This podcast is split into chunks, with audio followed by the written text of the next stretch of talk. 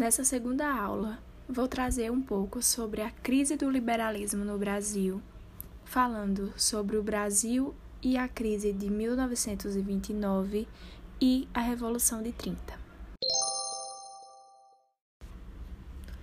A década de 1920 foi tumultuada para a jovem República Brasileira. A economia do país, fortemente dependente da produção cafeeira, sofria com as oscilações inesperadas dos preços do produto no mercado internacional.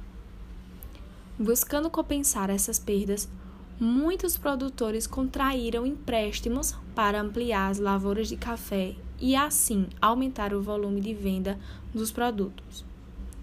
Em razão da ineficácia dessa medida e da crise econômica mundial iniciada em 1929, mu muitos cafeicultores arruinaram-se. Por causa da retração do consumo e da queda dos preços no mercado externo, os estoques de café se acumularam. Os pedidos de moratória, o que seria moratória? É o aumento do preço para pagar as dívidas e também da concessão de novos financiamentos feito pelos produtores paulistas ao presidente Washington Luiz foram negados. Na política, a hegemonia de Minas Gerais e de São Paulo foi contestada pelas elites agrárias do Rio Grande do Sul e da Paraíba. As classes médias, alguns setores do exército, comerciantes, empresários e produtores rurais não vinculados ao café também procuravam ter maior representação política.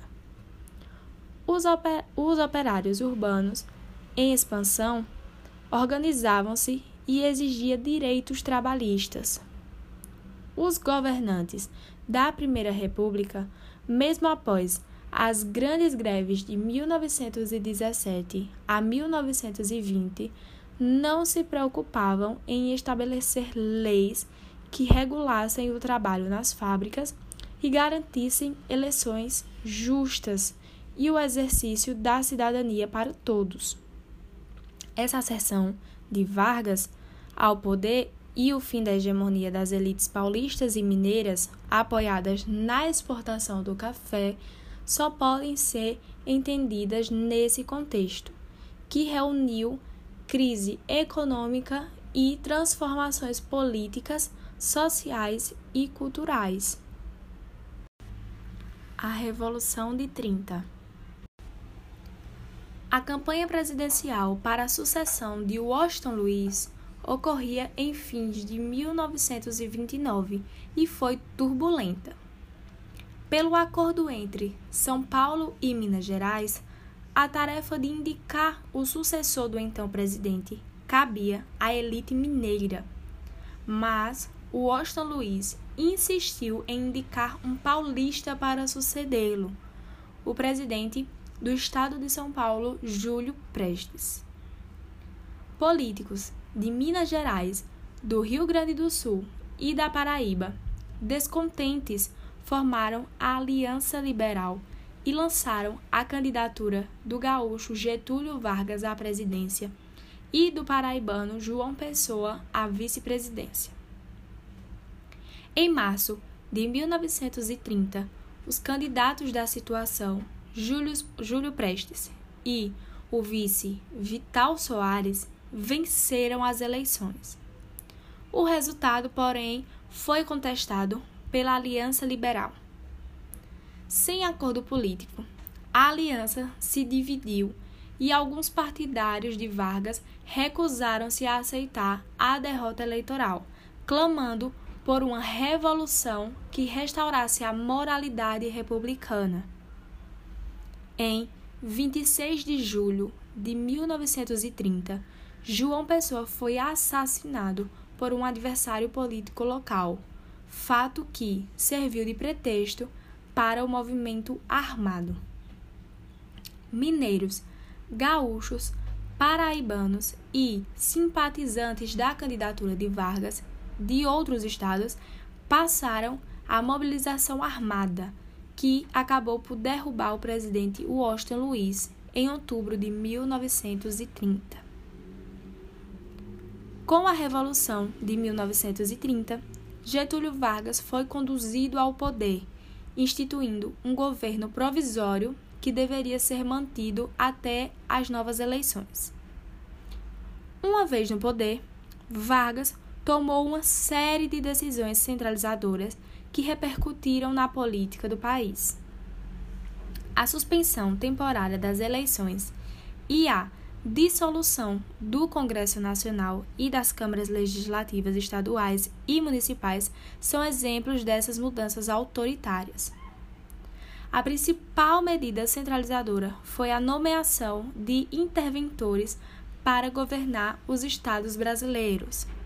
Esses homens de confiança, a maior parte oriundas do movimento tenentista, foram escolhidos por Vargas e respondiam diretamente a ele.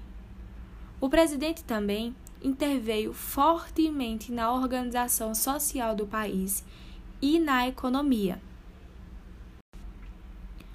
No setor industrial, estabeleceu leis para o funcionamento dos sindicatos, tornando-os dependentes do Estado, procurando amenizar os efeitos da crise de 1929 no país. Vargas tomou medidas para proteger o setor cafeeiro.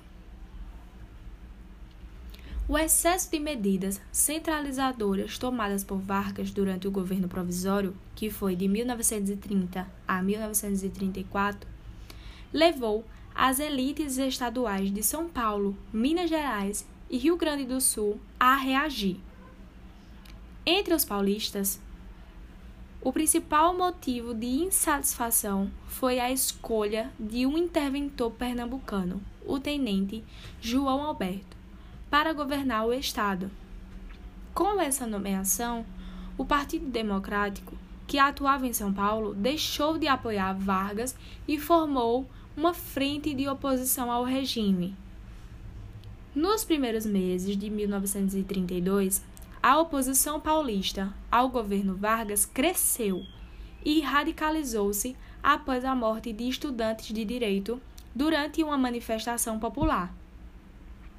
Formou-se então o movimento MMDC, sigla composta das iniciais do nome dos quatro jovens estudantes mortos pela polícia: Martins, Miragaia, Drauzio e Camargo, que recebeu a adesão de amplos setores da sociedade paulista. No dia 9 de julho desse mesmo ano, a oposição paulista transformou-se em uma revolta armada contra o governo federal, desencadeando a Revolução Constitucionalista de 1932. A participação nos combates e o esforço de guerra da população de São Paulo no movimento foi ampla. Profissionais liberais da classe média, estudantes, intelectuais, clérigos, estrangeiros, mulheres, operários, negros, indígenas lutaram contra a ditadura getulista. Os estudiosos têm chamado a atenção para a grande mobilização popular liderada pelas elites paulistas que, por meio dessa intensa propaganda do rádio, da imprensa escrita, de cartazes, associações e de corporações profissionais, eles conseguiram é, congregar setores muito, muito distintos em torno da luta em prol de São Paulo e da legalidade constitucional. Né? Então, o conflito durou três meses. Isoladas, as tropas paulistas foram cercadas na divisa do Estado o Porto de Santos foi fechado pela Marinha Brasileira, o que impediu o acesso dos paulistas ao, me ao mercado externo. Né? Então, apesar de estarem em grande número, os soldados paulistas careciam de munição e de armas. Né? Então, eles utilizavam as matracas para imitar o som das rajadas das balas e de metralhadoras na falta desse e de outros armamentos. Então não havia tampouco alimentos, remédios nem atendimento médico suficiente para os combatentes. E em outubro de 1932, os paulistas renderam-se.